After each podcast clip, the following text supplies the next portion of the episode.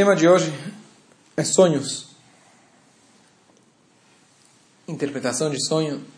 A que ponto a gente deve levar a sério os sonhos? É muito comum as pessoas chegam no rabino. Rabino, sonhei com minha avó. Rabino, sonhei com fulano. O que, eu faço? Ontem mesmo chegou alguém para mim e falou que reza que eu faço porque eu sonhei com a minha mãe, já falecida. Eu queria rezar, fazer alguma coisa. E por mais que Muitas vezes no dia a dia a gente fala, ah, o sonho é besteira, você acorda, vai logo para o dia a dia. Mas às vezes, alguns sonhos começam a incomodar. Alguns marcam a gente. E a questão é como a gente deve olhar isso na visão da Torá. Será que tem, às vezes, alguma mensagem? Será que tem alguma interpretação?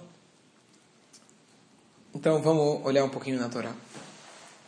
Então, se a gente for olhar, Bereshit, todo o livro de Gênesis, e o segundo livro, Shemot, é cheio de sonhos. E a Torá descreve esses sonhos. Famoso sonho do faraó, as vacas gordas, as vacas magras. O sonho do Yosef com as espigas que se prostraram para ele, as, as estrelas. E você tem o sonho de Lavan, quando estava perseguindo Yaakov, Deus aparece para ele no sonho, fala para ele não fazer nada com ele. E esses sonhos a Torá descreve, e descreve detalhadamente. Mais ainda, se a gente for ver, esses sonhos modificaram todo o rumo da história. Se Paró não tivesse sonhado, não teria chamado Yosef para interpretar. Se Yosef não tivesse interpretado o sonho daqueles que estavam na prisão, o padeiro e o copeiro, se ele não tivesse interpretado o sonho deles, então não teria ido para lá. Se o Yosef não tivesse sonhado os, que os irmãos iriam se prostrar para ele, eles não teriam é, ciúmes dele. E toda a história teria sido completamente diferente. Indo um pouquinho mais para frente na história, já não no Rumash, no Pentateuco, você tem o próprio rei Salomão, o início da história dele, onde ele sonhou com Deus perguntando para ele: O que, que você deseja? Dinheiro? Faça o seu pedido. E ele, naquele momento, ele falou aquela famosa famoso pedido que ele pediu: inteligência. Se eu tiver inteligência, eu consigo ter tudo. Foi através de um sonho. E mesmo Nebuchadnezzar, que foi responsável pela destruição do templo sagrado, ele também, o Tanakh descreve sonhos que ele teve que foram interpretados pelo profeta Daniel e o que simbolizavam esses sonhos. Voltando para trás de novo, Yaakov, o sonho com as escadas dos anjos subiam e descendo, que simbolizavam os anjos que estavam acompanhando ele, simbolizavam também os anos de exílio que o povo ia passar, os seus descendentes iriam passar ao longo da história. Então, número um, um sonho tem uma importância. E a pergunta é, para nós, tá bom que essas eram grandes pessoas, pessoas importantes na história, mas será que para nós tem o mesmo valor? Será que eu sonho alguma coisa? Será que é algum tipo de nevoar? E eu pergunto a vocês, caros ouvintes, pare e pense alguma vez que você sonhou com alguma coisa e aquilo acabou acontecendo. Porque existe uma Guimará, Talmud muito interessante, que fala o seguinte: Fulano faleceu e ele não deixou a senha do banco. Vai esperar sair os, testamento. o testamento, esperar sair a partilha, vai demorar, vai demorar muito tempo. E o cara está querendo saber qual que era a senha do banco do meu pai, o que, que eu faço? Só que a Gemara não usa o termo de senha, a Gemara usa o termo de que meu pai escondeu um tesouro, anda dez passos no quintal, vira à esquerda, cava três metros, e, mas ele não sabia onde estava, ele sabia que tinha o cofre, mas não sabia que tinha o baú, mas não sabia onde estava. Um belo dia, uma bela noite, ele deita para dormir, papai aparece no sonho. Meu filho, conta dez passos, vira para a direita, vira para a esquerda, cava que você vai achar embaixo daquela árvore um baú. Só que aquele tesouro não lhe pertence. Ele pertence para Tzedakah. Eu já tinha designado esse dinheiro, já tinha prometido, pertence a Tzedakah. Diz a Guimará, o homem acorda de manhã, vai que é verdade, né? Conhece aquela famosa história? Uma vez um judeu estava precisando muito de dinheiro, um belo dia ele sonhou que embaixo da ponte da cidade vizinha, logo na entrada do Palácio Real, lá tinha um tesouro escondido. Tá bom, então ele acorda de manhã, vai que é verdade. Então ele chega lá, ele começa a cavar. Que exatamente a cena que estava no sonho dele, ele achou aquele lugar. E aí chega o guarda real, começa a falar: O que você está fazendo aqui? Você é louco? Vai embora.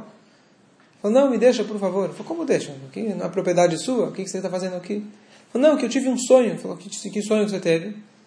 Eu tive um sonho que exatamente nesse lugar tem um tesouro escondido. Aí o guarda começou a, falou, começou a rir falou, que engraçado. Ontem à noite eu tive um sonho que na casa do, do que mora na cidade tal, embaixo no forno da casa dele, tem um tesouro escondido. Você acha que é verdade? O Yankada ouviu o nome dele, ouviu a descrição da casa dele, correu de volta para casa, cavou, e é uma história verídica, ele encontrou embaixo do forno da casa dele um tesouro. Então, a lição moral dessa história é que às vezes a gente vai buscar lá fora e os nossos tesouros estão dentro de casa. A gente precisa só saber descobrir eles. Mas, voltando a Guimarães, ele sonhou, e ele de manhã acorda, vai que é verdade, e ele cava e ele encontra o baú. Pergunta: o que, que se faz com dinheiro? O que, que você faria com dinheiro? Diz a Guimarães: o dinheiro é todo seu. Por quê? Porque sonhos. Lomalin velomoridin. Não aumentam nem diminuem. É um sonho. É uma besteira. Deu certo? Mas altov. Mas não por isso então, aqui a gente tem uma, um termômetro muito importante, porque aqui é uma definição alárrica, não filosófica. A legislação, o código da Torá diz que um sonho não tem valor. Tanto é que mesmo um dinheiro que é para cá, que seria para os pobres, no caso lá era para o Cohen, Trumá, você pode pegar para você. Ah, foi o mesmo sonho que me contou, ele mesmo me falou que o dinheiro não era meu? Ok. Um sonho não pode lhe dar ordens do que fazer. Deu certo? Ótimo. Tem uma pessoa aqui na sinagoga, que uns livros, a mãe dele faleceu, e ele não, não lembrava dois dígitos da senha do banco da mãe. Não lembrava. Diz ele que à noite ele sonhou e conseguiu tirar o dinheiro.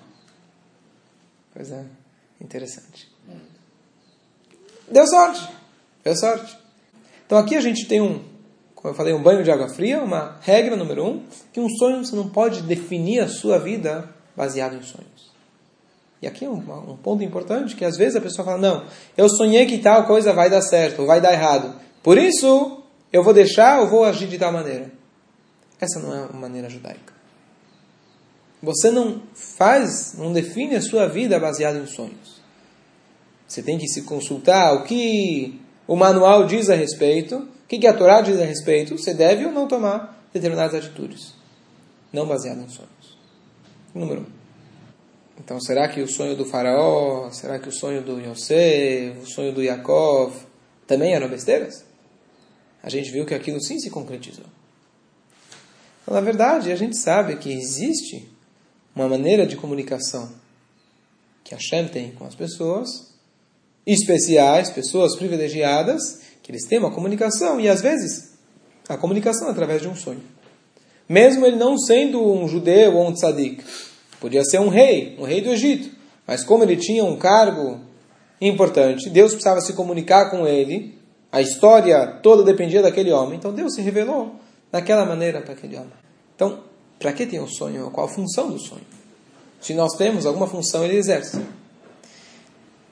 Então, bom, Freud, Jung, todos esses elaboraram muito na questão do sonho, que revelam a sua personalidade, coisa que você não está pensando no teu consciente, estão lá armazenado no teu subconsciente, e os profissionais na, nas áreas da psicologia conseguem, através da interpretação do sonho, não interpretação do que vai acontecer, mas interpretação de sua personalidade, e isso, na verdade, já é na Torá.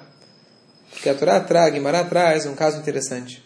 Havia uma vez um César romano, e ele chegou para um sábio judeu. Ele chegou para o Rabi Yoshua ben Hanan. Ele falou, olha, dizem que vocês são sábios da Torá. Se você sabe mesmo, eu vou, eu vou te fazer um desafio. Eu quero que você me diga o que, que eu vou sonhar hoje à noite. O sábio não pensou duas vezes, ele falou, olha, eu estou vendo que os persas que eram os inimigos, vão te pegar como. É, vão, te, vão te capturar, vão te pegar como refém e vão te forçar a trabalhar, fazer, fazer trabalho escravo, com uma vara de ouro você vai pastorear aquele animalzinho que a gente não fala o nome. E ele deu assim toda uma cena pesada e, sim, bem colorida. O que acontece? O homem ficou pensando naquilo o dia inteiro. Afinal, ele era o César, ele é o cara mais importante. Será que vai acontecer isso com ele mesmo? Ficou pensando, pensando, pensando. Final das contas, ele pensou nisso o dia inteiro. O que, que ele sonhou à noite? Isso. Exatamente isso. Então, a regra é: o que você pensa de dia, você sonha de noite. Nem sempre a gente lembra os sonhos. Muita gente fala, eu não sonho. Você não lembra os sonhos, você sonha. Mais ainda, não somente aquilo que você pensou durante o dia, mas aquilo que você às vezes é como personalidade. Os seus desejos, as suas ambições. Aquilo que já está na tua personalidade, aquilo que já, já faz parte do teu psicológico. Não necessariamente hoje você pensou nisso, pode ser que faz 10 anos atrás, mas isso são os seus desejos.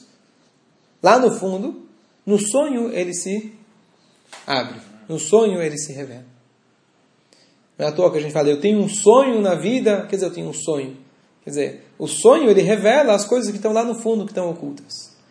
E aqui vem uma reflexão importante que o Alter Eber traz em relação ao autoconhecimento. Muitas vezes o Alter Rebbe no Tânia, ele faz um dos pontos principais no Tânia é o autoconhecimento. Antes da gente tentar fazer o bem ou deixar de fazer o mal, fazer mitzvot, vamos nos conhecer. Vamos saber quais são as nossas ambições, quais são os nossos desejos, nossas atrações, nossas paixões. Então ele fala uma coisa interessante. Para você fazer uma análise de quem você é, não basta você pensar, olha, o dia inteiro eu sou uma pessoa boa, eu me dedico aos estudos, eu me dedico a fazer tzedakah, eu sou uma pessoa que só penso coisas boas, tenho autocontrole do meu pensamento, inclusive. Tem pessoas que talvez consigam. Aldão, pode ser até que você controle seu, seu pensamento durante o dia. Faz uma análise do que tipo de sonhos você tem. É aí que você descobre aonde você está. Porque pode ser que o dia inteiro você é uma coisa, se à noite você sonha com outra, quer dizer que ainda você não transformou completamente a sua personalidade ao ponto que é aquilo que você sonha. Quanto tempo demora, às vezes, quando você conhece uma pessoa, para ela ser introduzida no teu sonho? Depende do quanto ela te marcou.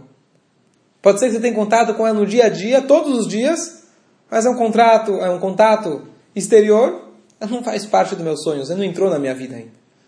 O sonho é um termômetro e cabe uma reflexão para a gente saber onde estamos. Quais são as nossas paixões? Isso é importante para a gente se conhecer. E a gente se conhecendo, a gente vai poder agir melhor.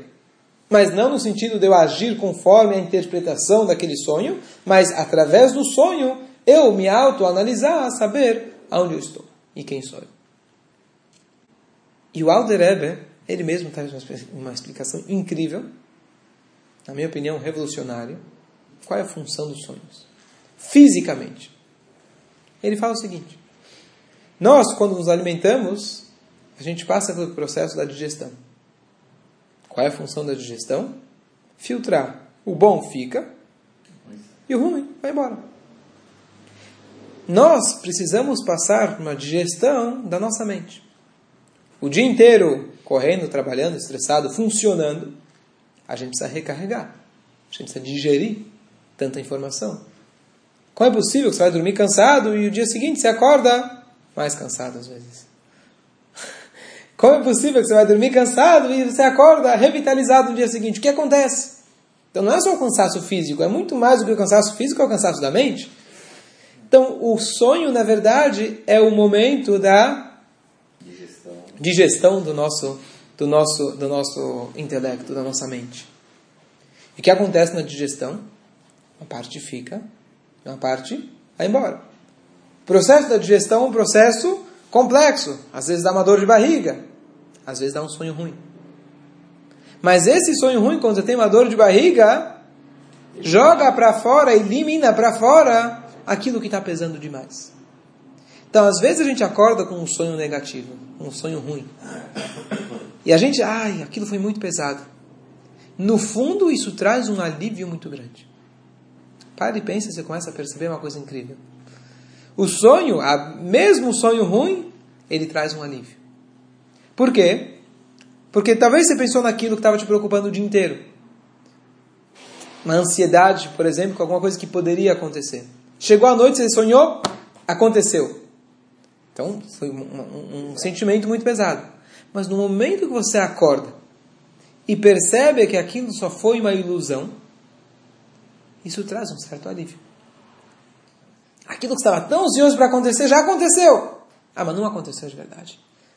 Então, esse jogo, que a gente não entende muito bem, mas que funciona na nossa mente, quando você acorda, aquilo é só um sonho. O fato que você sabe que é só um sonho, aquilo te traz um alívio. Já aconteceu o que era para acontecer, você jogou para fora, pum, tchau. Novo dia, nova vida. E o sonho bom está voltando, está absorvendo aquilo que você que foi positivo, as experiências positivas durante o dia. Isso, se a gente pensa nisso, isso só, só conhecer esse assunto facilita a gente lidar com a questão do sono. Se a gente para e pensa quantas horas da nossa vida, quantos por cento da nossa vida a gente passa na horizontal. Então, a gente tem que se preparar para esse momento. Então, se a gente quer ter um, um sono saudável, fora as questões médicas e todo mundo com seus problemas de insônia, como alguém falou uma vez, quando você sabe que você está velho? No momento que você começa a passar o dia inteiro reclamando, estou cansado, e quando você chega na cama, você fala, não consigo dormir.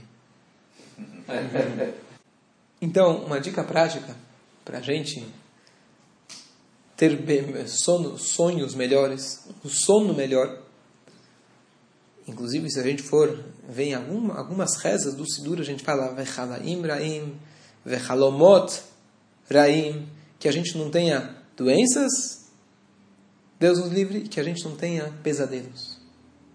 E, inclusive, existe uma reza chamada Atavat Halom, que quando alguém tem um pesadelo e aquilo está incomodando ele, existe uma reza especial que ele faz.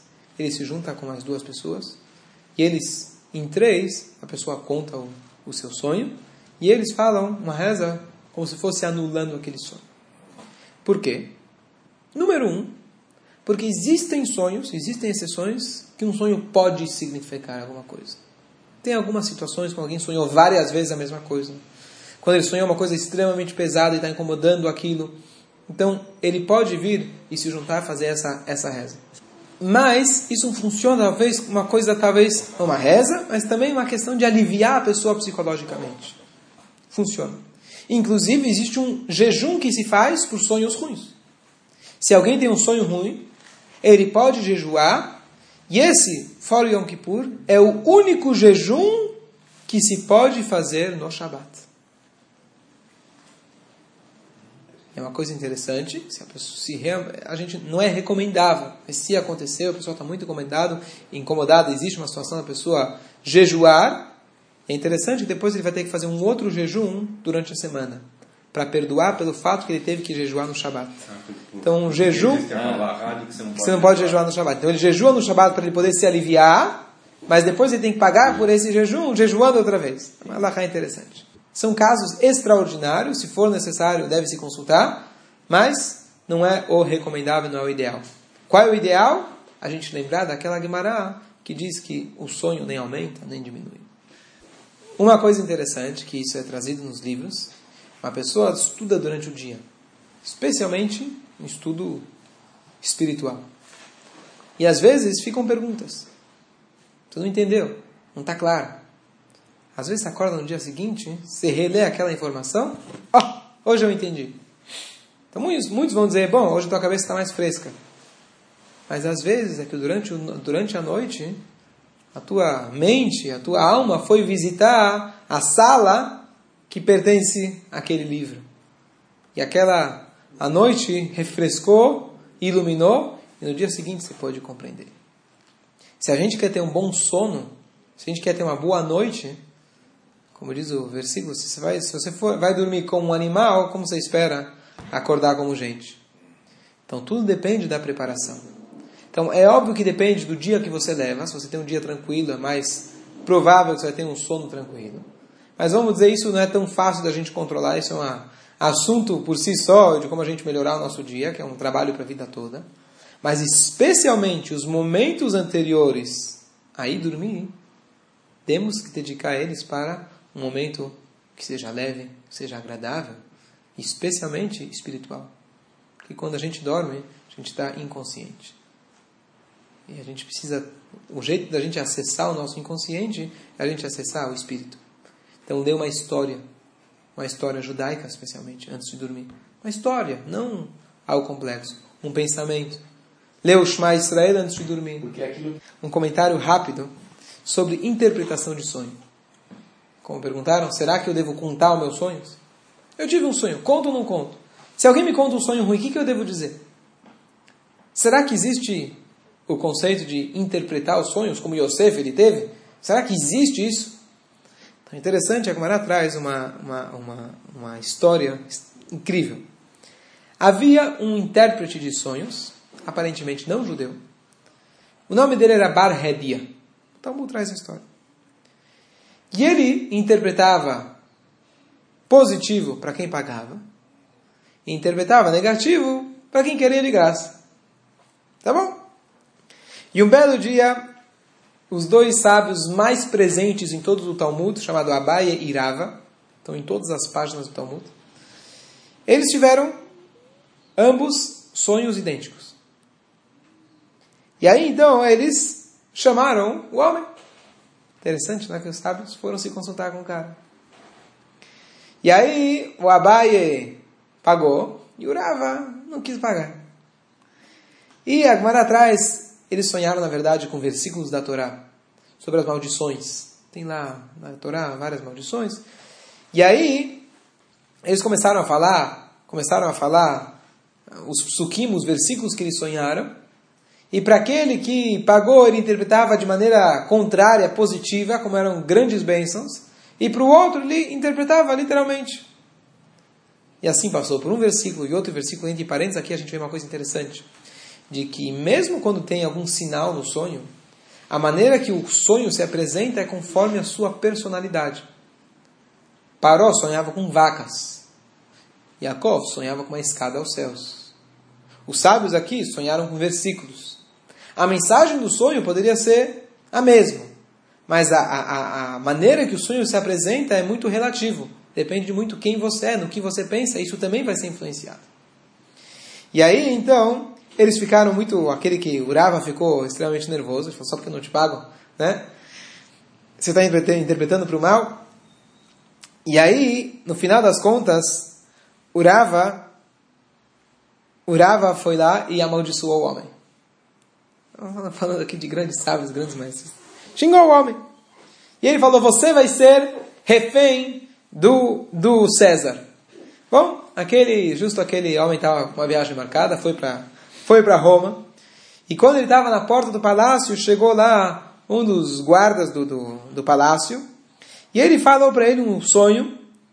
E aí o homem, na hora, interpretou para o mal. O guarda não tinha dinheiro, não pagou para ele, interpretou para o mal. E o homem ficou bravo. E como ele era guarda do rei, então ele mandou ele lá para as autoridades. E acabou prendendo ele. No final da história, eles viram quando ele quando ele estava tipo tentando fugir, tentando escapar, e pegaram ele, viram que caiu um, um folheto do, do, do, bolso dele. O que, que era um folheto? Era como se fosse um livro, um manuscrito sobre interpretações de sonhos. E os sábios abriram aquilo e eles viram que estava escrito o seguinte: Todos halamot olchim. Todos os sonhos vão atrás da boca. Ou seja, o próprio fato dele ter interpretado para o mal era o que causava acontecer o mal. E vice-versa. Então não era um grande sábio. Simplesmente ele tinha essa informação. E o mais incrível, se a gente for olhar, quando os irmãos do Yosef, quando ele veio contar para eles, olha, sonhei que, você, que os feixes vão se ajoelhar para mim. Ele não falou nada, só contou o sonho. Eles que chegaram e falaram, quer dizer que você vai ser soberano? Aí que foi o problema. A nossa interpretação é muito forte. Então, apesar de sonhos muitas vezes não significarem, a nossa palavra é muito forte. Então, número um, se alguém chega e te conta um sonho, a gente deve sempre procurar interpretá-lo para o bem. Um exemplo para isso, nossos sábios trazem. Alguém sonhou com, Deus nos livre o pior possível, a morte. Met em hebraico, mem tav se fala, mitá, morte. Então você deve falar, não, isso é porque você é uma pessoa íntegra. Inverte as letras, taf, mem viratam. Você é uma pessoa íntegra. Tentar interpretar para a pessoa, falar, olha, é o contrário, justo o contrário. E tentar enfatizar o positivo. Isso é muito, isso é muito, isso é algo importante para a gente levar em consideração. Os sonhos vão atrás da boca. Por outro lado, a gente também não deve ficar, é, é, é ficar preocupado se alguém foi lá e falou alguma coisa do nosso sonho. Quanto menos a gente se preocupar com esse tipo de coisa, não ficar refém do sonho, não ficar refém do sonho ou mesmo refém de alguém que falou alguma coisa sobre o teu sonho, também não é, não é nesse ponto. Mas para nós é importante a gente, a gente aprender essa lição que os sonhos é muito mais pela interpretação do que do que o próprio sonho. Em termos práticos, às vezes a pessoa que sofre de pesadelos, então é importante a pessoa lembrar daquilo que eu falei do Shema Israel. Também existe uma dica importante da pessoa verificar a mezuzá e tefilin. A mezuzá do quarto, o tefilin, tem, um, tem uma influência forte na pessoa. E outra coisa, uma dica médica, não coma muito antes de, antes de dormir, porque isso também atrapalha, é, atrapalha, atrapalha o sono. O sonho, ele tem uma característica única, que não existe um sonho, diz nossos, dizem nossos sábios, que ele não tem algo impossível. O sonho sempre vai ter algum ponto, pelo menos, que ele é surreal. E nós, na verdade, a nossa vida muitas vezes não passa de um sonho. Por quê? Porque a gente vive se contradizendo. A gente promete uma coisa para nós mesmos e a gente não cumpre. Temos ambições, vontades, chega na hora do mover, a gente se sente preso e paralisado e não conseguir realizar aquilo. Quando Mashiach chegar, está escrito, a gente vai dizer aquela frase do rei Davi, Rainu kecholmim, estávamos sonhando. O nosso estado hoje é um estado subconsciente. Se nós estivéssemos conscientes de nós mesmos, de quem somos, como a gente falou no início, nos conhecermos melhor, conhecermos nossa missão melhor, a gente estaria muito melhor na vida. E o que o Mashiach vai fazer para a gente é como aquele cara que faz hipnose, depois quando ele termina, ele faz assim, uh, acorda, aí você volta para si. É exatamente isso que vai acontecer quando o Mashiach chegar. Então é importante a gente não passar a vida sonhando, tentar o máximo possível nos tornarmos conscientes das nossas ambições, potenciais, missão e tentar trazer isso na prática. Não ficar só nas ambições, nas vontades, mas conseguir trazer que aquele sentimento que está só no sonho, aquele, aquela vontade, que aquela que ela possa se concretizar na prática, a gente de fato transforme as nossas vidas e transforme o universo. Bom dia. Foi. Foi.